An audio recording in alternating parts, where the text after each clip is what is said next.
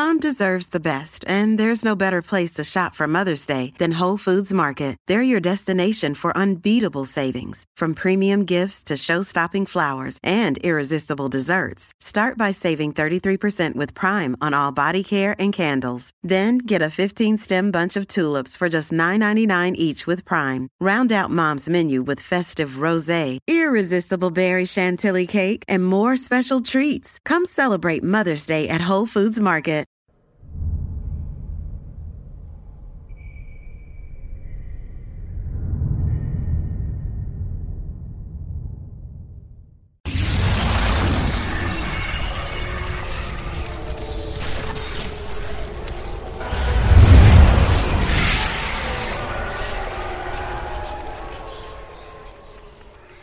Muy bien, y bueno, pues eh, fíjese que cuando Gonzalo era niño vivió una experiencia realmente de pesadilla, cuando a su prima le regalaron una muñeca que no era normal, ya que se comunicaba con la niña, pero la obligaba a hacer cosas muy sádicas.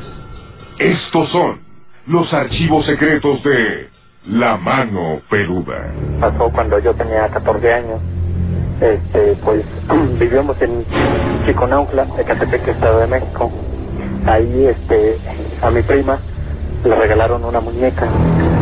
Entonces, este, bueno, no sé quién le regaló esta muñeca. De repente, mi prima le daba sueño como a las 3 de la tarde. Se dormía. Cuando uno la descuidaba tantito, aparecía con unas tijeras en la mano. Ella tenía 19 años en ese entonces. Vivía enfrente de nuestra casa. Su hermana de ella nos fue y nos dijo que ella estaba durmiendo, pero que tenía las tijeras en la mano. Mi hermano le dijo que, que se viniera para nuestra casa.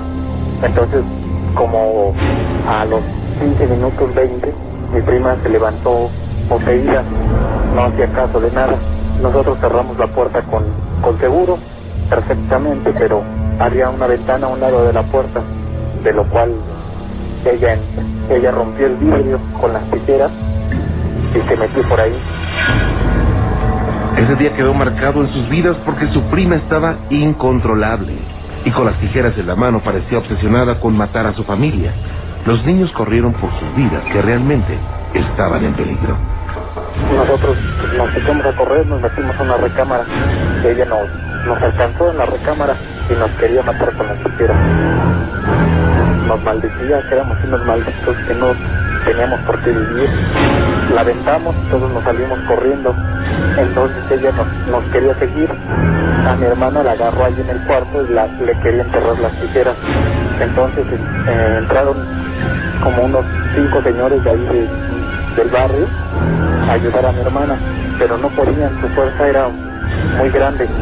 Gracias a los señores que pudimos escapar, nos subimos a la azotea, bueno, nuestra casa era de un solo nos subimos a la azotea y nos bajaron por, por arriba.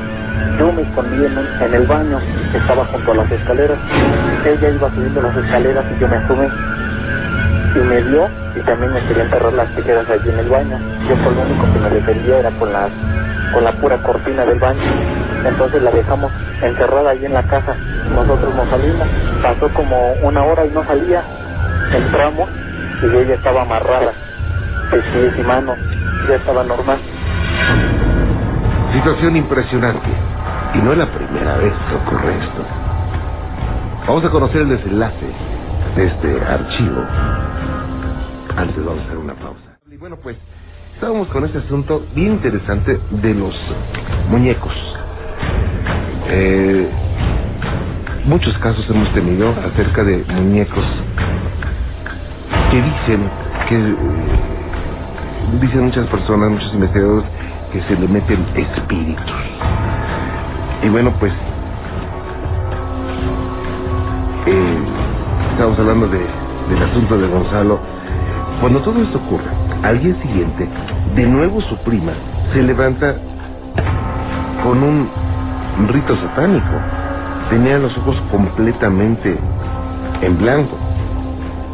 Y lo peor, lo peor y espeluznante es que tenía la intención de querer matar a alguien. Al otro día pasó igual lo mismo. Mis primas estaban haciendo el quehacer allí en su casa y este, y pues empezó, se levantó ella con los ojos en blanco y empezó a bailar con, la con una muñeca que le habían regalado. Y le decía, sí, sí muñequita, vamos a matar a los primos. Pues nos, le dio miedo a mi prima y se fueron otra vez corriendo a nuestra casa. Nuevamente ella salió con la muñeca en las manos.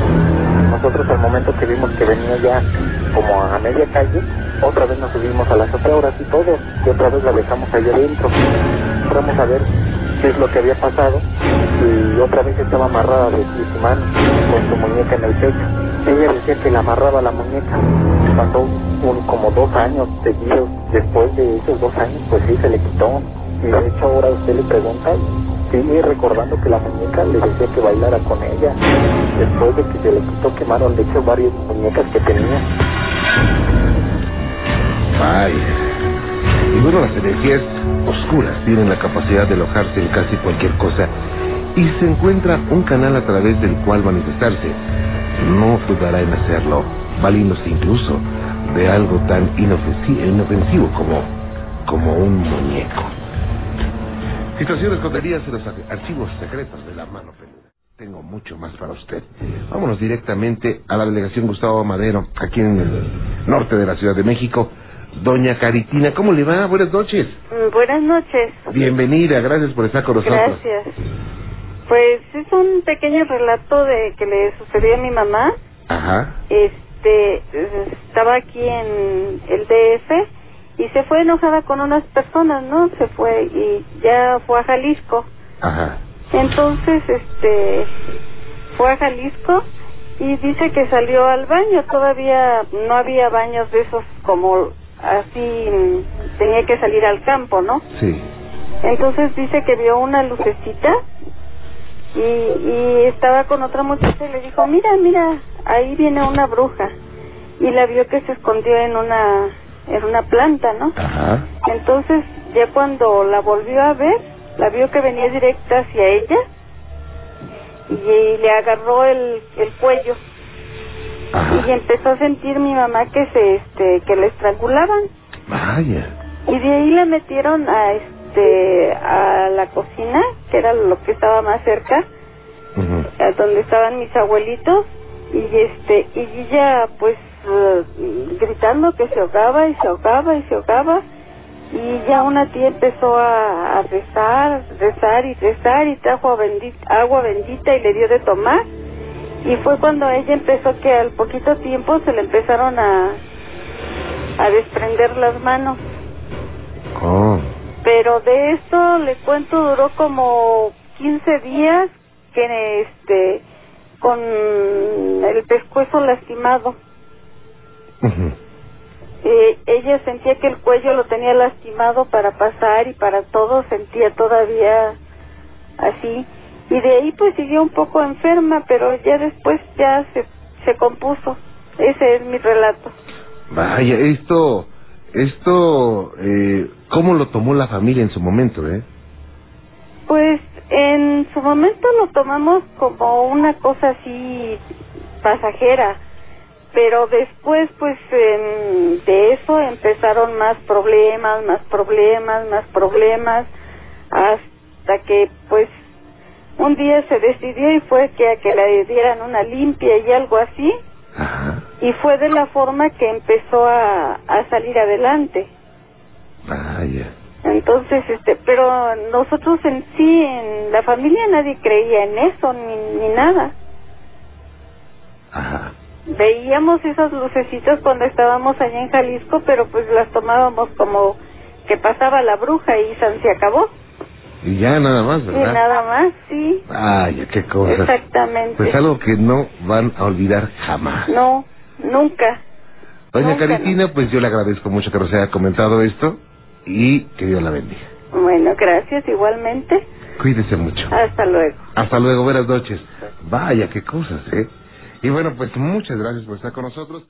Bueno, pues vámonos directamente a la delegación Cuauhtémoc, aquí en el centro de la Ciudad de México. Ya está José Torres. José, ¿cómo le va? Buenas noches.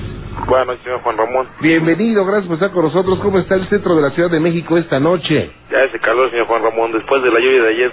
Sí, puro ¿verdad? calor. Puro mochorno, pero bueno, pues estamos contentos. ¿Qué le vamos a hacer? Así es. A tus órdenes, José, gracias por estar con nosotros. Mire, señor Juan Ramón, este, ya, vi- ya le había yo hablado en, hace tiempo, diría como un mes y medio. ¿Sí? Aquí en la escuela se habían hecho obras, si me recuerda. Sí, cómo no, hicieron unas obras eh, de reconstrucción de algo y que eh, destaparon, bueno, eh, escarbaron y encontraron cosas muy interesantes, ¿verdad? Así es, el túnel ya se, se completó la excavación hasta cierto punto de- debido a que los límites que hay que seguir excavando no los permiten diferentes edificios. Ajá. A lo largo de estos edificios encontraron tipo como en ese tiempo por lo que me dice la gente se le llamaba calabozos. Ajá.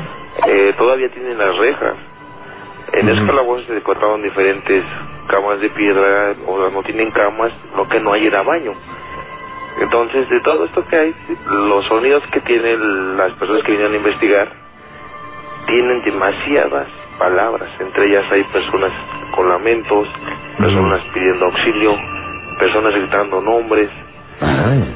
Eh, todo esto se alcanza a distinguir entre el aire y el, y el sonido de la, de, lo- de la soledad que hay allá abajo. En esta parte de abajo se, como se encontraron diferentes formas que está haciendo la, la piedra que, que bueno que tiene la los muros. Ajá. Eh, entre ellas hay figuras de religiosas, hay figuras como de un instructivo de tortura. Entonces, todo eso que estábamos viendo se deriva a lo que es a, a lo que era la insignia que yo le había comentado que era una víbora Ajá. sobre un crucifijo. A lo que es las, las investigaciones, esta víbora es la legión encargada de infundir el miedo sobre las demás religiones. Ah, ok.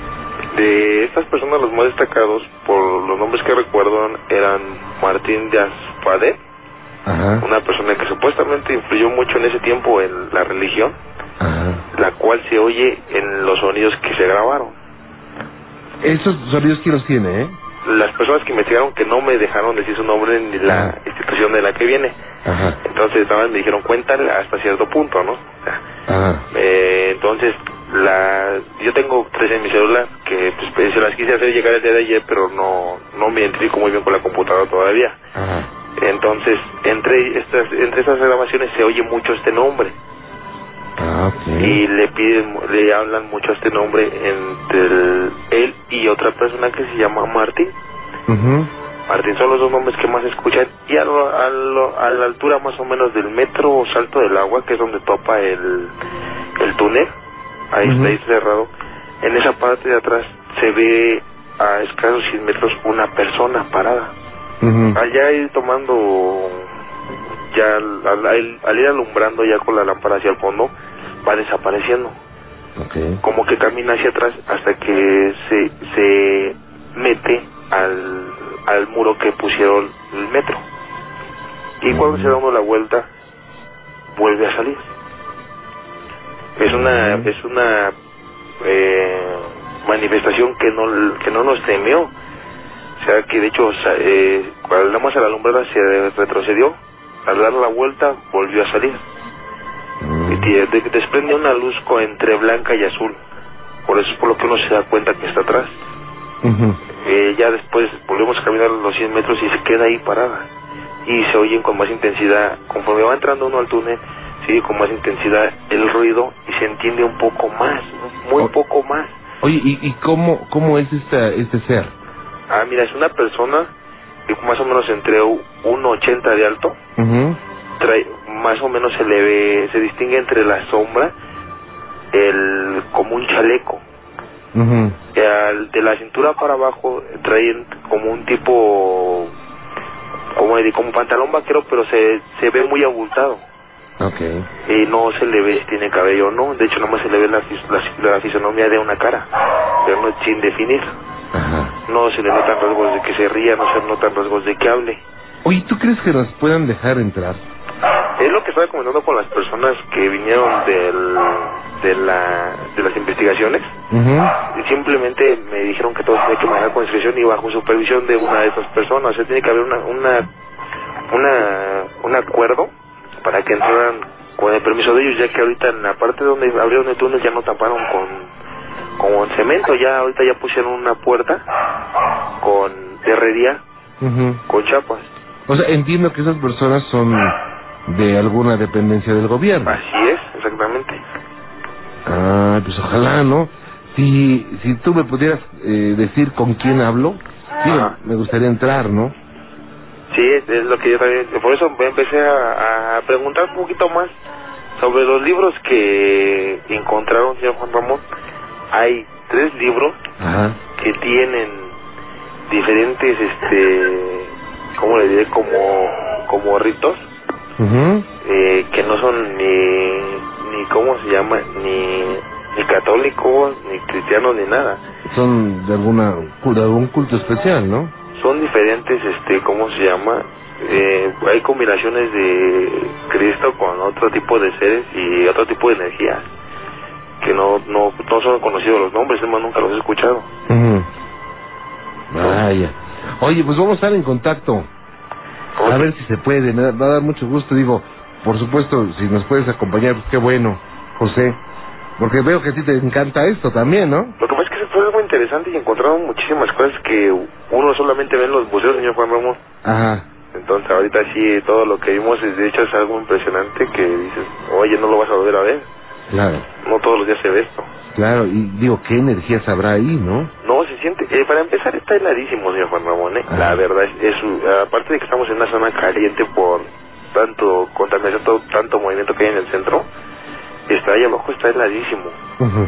De hecho, y, del escalofrío es durante todo el trayecto de los túneles. No es nada más en cuanto entras y sientes el temor o la sugestión, sino que eso durante, durante todo el trayecto sientes el escalofrío. Entonces sí es algo que dices, es impresionante y sientes una adrenalina que dices, oye, ¿qué es esto? Vaya. Ok, pues vamos a esta- estar eh, en contacto y te voy a comunicar de una vez con Gina, ¿ok? Ok, Gracias, José, cuídate mucho. gracias. Muy amable. Buenas noches. Buenas noches. Hasta luego, gracias. Fíjese que Nora, Nora tenía unas amistades que la apreciaban mucho. Una de ellas había sido muy dedicada a cuidar a su madre. Sin embargo, cierta noche recibió una llamada en la que le daban aviso del fallecimiento de aquel amigo. Estos son los archivos secretos de La Mano Peluda. Me pasó hace algunos años. Yo tenía dos amigos, uno íntimo de muchos años y el otro más bien amigo de él. El amigo de él era una persona que había vivido siempre con su mamá, que nunca se había casado. Su mamá había muerto hacía 6, 7 años, e inclusive en alguna ocasión él cantaba ópera. Ah, un día a la una de la mañana yo despierto, me habla mi amigo íntimo que es Víctor, el otro se llama Jorge, y me dice, fíjate que Jorge acaba de morir y lo están velando en su casa. Él nunca se casó, nunca tuvo hijos. Pues ahí voy yo, me visto, me arreglo, me voy a las lomas y ahí está el, el cadáver tendido y las sobrinas y yo me siento un poco mareada, entro en una especie de trance y de repente empiezo a hablar y les digo, me está hablando el muerto, que por favor quiere que lo entierren en la misma tumba donde está su mamá. Y pues obviamente pensaron, esta loca. ¿Qué le pasa? Esto es una cosa imposible. Nora no entendía lo que le estaba pasando, pero el mensaje era muy claro y así se los hizo saber a pesar de la incredulidad de los familiares. El mismo muerto le dictó las indicaciones que debían seguir.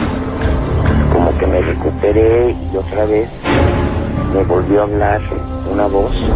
Estaba yo junto al féretro y me dice, mira, si mis hermanas no te creen, diles, por favor, que recuerden el anillo que me quitaron de mis manos cuando yo ya estaba muerto y a ver quién de ellas tiene ese anillo. De repente todos se muy pálidos porque pues resultó que sí era cierto. Y me dice, necesito que nuestro amigo Víctor vaya a las 7 de la mañana al panteón a hablar con fulanito de tal y me dio el nombre para que arregle para que puedan abrir la tumba de mi mamá y ahí sepultar mi cuerpo. Y mi amigo a las 7 de la mañana fue, mi amigo Víctor, y habló con la persona, resulta que sí era el nombre de lo que yo había oído. Pues es algo muy raro porque nunca me había pasado nada así, de una comunicación tan directa y tan exacta, de nombre, lugar y todo, ¿no? Y bueno, pues es muy extraño que nos han dado muchos casos en los que el recién fallecido se manifiesta de alguna forma para comunicar lo que fuera su última voluntad. Por supuesto, uno de los uno de los incógnitas más grandes que tiene el hombre es precisamente con la muerte. Lo único seguro es que algún día todos, todos algún día vamos a morir. Ojalá que esa fecha tarde mucho tiempo, ¿verdad? Son los archivos secretos de la mano peluda. Y mientras tanto vámonos a San Luis Potosí. Verónica Robledo, ¿cómo estás, Vero? Buenas noches. Hola, buenas noches, Juan Ramón. Bienvenida, ¿cómo está usted y cómo está San Luis esta noche? eh? Yo estoy muy bien, acá San Luis está un poco caluroso, Ajá. está Bueno. muy bochornoso, ¿verdad? Es, es momento de ideal, días ideales para irse. No sé cómo se llama esa, esa, esa nevería que está en una esquina, ahí en el centro, que tiene esas mesas afuera y que venden una nieve deliciosa. ¿De Se me olvida. posnieves? Ah, sí, sí, sí, sí. ¿Cómo, cómo se llama? De posnieves. No, no, qué nieve tan deliciosa, ¿eh? No, ya le, ya le aventé su cola a los de la nieve, pero bueno. Me da mucho gusto. Es que de verdad disfruto mucho cuando voy allá a San Luis, se come delicioso, la gente es, es gente buena, por supuesto. Y los dulces de ahí del Constanzo, ¿no? Sí, así es. No, no, no, qué cosa.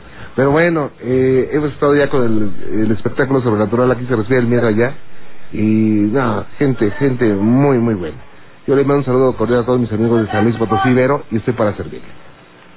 Sí, de hecho nosotros también fuimos a su evento. ¿Ah, sí? Estuvo espectacular, sí, muy padre. ¿Sí te gustó, Vero? Sí, ¿No te fuimos espantó? toda la familia. ¿Ah, sí? ¿Y no te espantó? Sí. Ay, qué bueno, Vero. Pues vamos a volver, tenemos una versión eh, nueva del eh, espectáculo sobrenatural, aquí se recibe el miedo, y vamos a volver allá a San Luis con mucho gusto. Aquí lo esperamos con los brazos abiertos. Usted sabe que su, sus, eh, sus seguidores lo vamos a seguir y Ah, es amable. fantástico. Muchas gracias, Vero. Y me dio pena con el público de allá de San Luis porque se quedó gente afuera. Y bueno, pues queremos hacer más días de, de, de- de función, de, de funciones para que, pues para que nadie se quede afuera. Y estoy a sus órdenes, Vero. Muchas gracias. Bueno, pues mire, yo le quería comentar este relato que me sucedió aproximadamente hace cuatro años. Este, Ajá. yo iba de viaje este, a un pueblo que se llama San Martín de Bolaños, Jalisco. Se encuentra en medio de la sierra, lo que es la madre occidental y la oriental, hace cuna. Y este, Ajá. invité a una prima, le dije, ¿qué onda? Vamos, ¿no? Me dice, no, sí, está bien, vamos. Y ya estuvimos allá y es un pueblo. Usted sabe que en un pueblo pues la gente se duerme muy temprano. Sí, cómo no. Y ya estábamos acostadas. Este, cuando mi prima me dice, oye, pero vamos a la azotea, vamos a platicar porque pues está, ya están todos dormidos. Eran como las mm, pasaditas de las 12. Lo, mm, lo que fue, este, en la casa donde yo estaba, déjele comento más o menos cómo está. Ajá. La casa está cerca de un río, está es muy grande ese río. Y si nosotros vemos el pueblo de frente, están las montañas, está la iglesia. Y este, pues ya nos subimos a la azotea. Y ya Ajá. estando en la azotea, este nos acostamos en lo que es el techo, ¿verdad? Sí. Y cuando de repente mi prima me agarra el, bra- el brazo y bien asustada me dice, ¿sabes qué, Verónica? Me acaban de agarrar. Y yo le dije, ay, ¿cómo que te acaban de agarrar? La sí, de verdad me agarraron el pie. Le dije, no te creo, no seas mentirosa, tú me quieres asustar. Me dijo, no, pero por favor, ya se puso en una situación ella como muy nerviosa y me dice, vamos a bajarnos, por favor. Y le dije, sí, está bien. Yo muy tranquila, pero que mi prima pega carrera. Y pues ahí voy yo corriendo. Ya nos bajamos y nos regresamos al cuarto. Y ya en el cuarto me dice, pero de verdad sí me agarraron. Le digo, no te creo, no seas mentirosa. Me dice, de verdad, y me dice, vamos. Yo dije, ay, cuando ella me dijo vamos, yo dije, está jugando. Le dije, ok, vamos otra vez. Y ya nos subimos, pero ya no nos acostamos, ya nada más nos sentamos en la barda. Cuando de repente se escuchó un chiflido atrás de mí, pero un chiflido muy recio y muy finito, pero así un chiflidote. Y ella voltea y me hace voltear a mí. Yo le digo, Leti, ¿por qué hiciste eso? Me hiciste voltear. Hace, ay, pero es que no sé. Pues ahí nos quedamos y que le digo, ¿sabes qué? Vamos a cantar este canciones de Dios o de la iglesia. Y empezamos, me acuerdo muy bien que empezamos a cantar lo, la Virgen de la Guadalupana. Y empezamos así. Cuando de repente nada más oí que se ríen. Se rieron así como una carcajada. Y ya así pues estábamos más asustadas. Y ya seguimos cantando, rezamos el Padre Nuestro y todo. Yo ahora cuento mi historia, les cuento a mis papás, le digo, es que estuvo así y así. Le digo, pero hay algo que, hay algo que pasó, que yo en el momento no, no le tomé mucha importancia. En el momento que estábamos este, ahí, que chiflaron y que, que se cacajearon, en el, en el aire, al lado de mí, estaba una burbuja, como de esas que se hacen con el jabón. No estaba ni pequeña ni grande, estaba medianita y este ya, ¿verdad? Este al día siguiente ya nos bajamos y todo ya no pasó nada. Al día siguiente pues nos vamos a acostar y todo. Cuando yo amanezco, eh, todo mi cuerpo lo tenía lleno de ronchas. Y ya pues este mi tía... ¿De roncha? De ronchas, así como de piquete de zancudo, Ajá. pero lo tenía desde la cara hasta la planta de los pies. Vaya. Ya, este, así, pues mi tía le hace, a lo mejor te hizo daño el agua, o tomaste algo, te picó algo. Y yo, pues no, o sea, siempre había ido cada año y nunca me había pasado nada, nada de eso. Y ya al siguiente día, ¿qué cree que me pasó? Se me inflamó mi labio, el de abajo, el, super- el inferior. Ajá. Se me inflamó, pero hasta llegarme a la barbilla. Y ya también mi tía, "Ay, hija, es que ¿qué tienes? Y yo no, pues nada, no me sentía mal ni nada. Me dieron medicamento. Yo todavía no decidí ir al doctor. Dije, no, o sea, a lo mejor me picó algo. Ajá. Pero no, ya se me quitó. Lo que sí me impresionó, que al tercer día, de las rodillas para abajo, por dentro, en las venas, Ajá. se me veía... ¿me, ¿me dejas hacer una pausita? Ah, claro que sí. Permíteme un segundito, no te vayas, regreso. Continuamos, gracias por estar con nosotros. Y bueno, pues regresamos a San Luis Potosí. No al barrio de San Miguelito precisamente, pero a San Luis Potosí. No al barrio de San Miguelito, ¿no? ¿Verdad, Vero? No, pero a la colonia Prado Segunda de San Vicente. A la Prado Segunda, eh, le vamos a hacer un corrido también. Vero, ¿eh? Eh, Muchas gracias por seguir con nosotros y por esperarnos. no, gracias. Hasta órdenes. Mm, Bueno, continuaba que en el tercer día me pasó algo. Ajá. Pero usted, tiene que saber, todos los radioescuchas, de que mi prima es enfermera. Ok. Bueno, en el tercer día, a mí me pasó que de la rodilla para abajo, por dentro de la piel, se me veía como derramada la sangre por las venas. Como, como se ven las varices, ¿no? Mm, ¿Sabe cómo se veía? Ajá. Ya ve cuando está como Jesucristo crucificado y que se Ajá. le ven las rodillas con sangre. Ok. Así se me veía. Ay, ¿y no te dolía? no, no me dolía para nada. Ok. Y ya, este, pues, le- pues ya mi tía me vio y todo, dice, ay, hija, es que, ¿qué te pasa? Y le dije, nada, tía, es que yo me siento muy bien. O sea, porque ella decía, lo relacionaba con la comida, con el agua, con el aire, pero pues nunca me había pasado nada así. Al cuarto día, a mi prima le pasa lo mismo, lo de las rodillas, pero ella es mucho más blanca que yo, así es que se veía más dramático el asunto. Sí. Este, optamos por ya ir al, al, Al médico. Ajá, al centro médico. Y ya pues nos revisó el doctor y se quedó muy impresionado y nos dice, nos dijo, ¿saben qué? La verdad pues yo nunca había visto un caso de esta magnitud.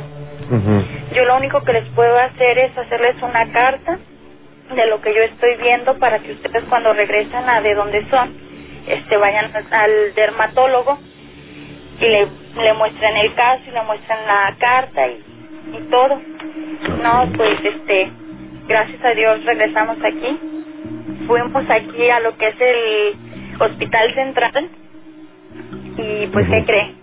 Que nos tomaron fotografías y video porque nunca habían visto un caso así. Vaya. Yo le quería preguntar si lo que me pasó esa noche tiene relación con lo que me pasó esos tres días. Fíjate que podría ser, digo, no, no, no te lo puedo jurar por Dios porque tendría que pedirle a, un médico de, de- de nuestro equipo que hiciera algunos análisis y todo eso, pero eh, muchas situaciones del orden energético causan ciertos trastornos en, en- en físicos. Eh, por ejemplo, hay situaciones que, que de personas que dicen, por ejemplo, que, me- que, que- que se me subió el muerto y que me agarró de una mano o de un brazo y tienen una marca muy fuerte en el brazo, o sea, incluso hasta morado, ¿eh? Entonces dices, wow, ¿esto cómo se hizo, no? O sea, o vino alguien invisible y lo agarró, o el poder de la mente es tan fuerte que hizo esas marcas, ¿no? Digo, una de las dos tiene que ser. Y eso es lo que tiene en jaque a la, a la ciencia también. Pero Juan Ramón, ¿le puedo comentar algo? Yo soy una persona que, o sea, no duda que haya un mal, ¿verdad? Claro. Pero tampoco estoy así tan, o sea, no me lo creo. Y ese día yo no me asusté para nada, o sea, yo nada más hice que se alejara el mal si es que estaba allí, ¿verdad? Claro. Pero no me sugestioné, vamos, o sea, yo dije, no, pues nada más pasó eso, no pasó más y ya, pero yo no me sugestioné. Oye, ¿y cómo para se que me quitó? pasara todo eso. Es que muchas veces, aunque no lo tengas presente, lo- en el consciente lo tienes en el subconsciente, ¿eh? ¿Y cómo se te quitó eso? Pues se me quitó el paso del tiempo porque de hecho me dieron pomadas y medicamento y no, no me hacía nada. Se me quitó el paso del tiempo, me duró así aproximadamente como seis meses. Ya para que diga el médico, bueno, a ver, te tomo unas fotografías porque pues no sé qué es, pues es para llamar la atención, ¿no? Sí, así es.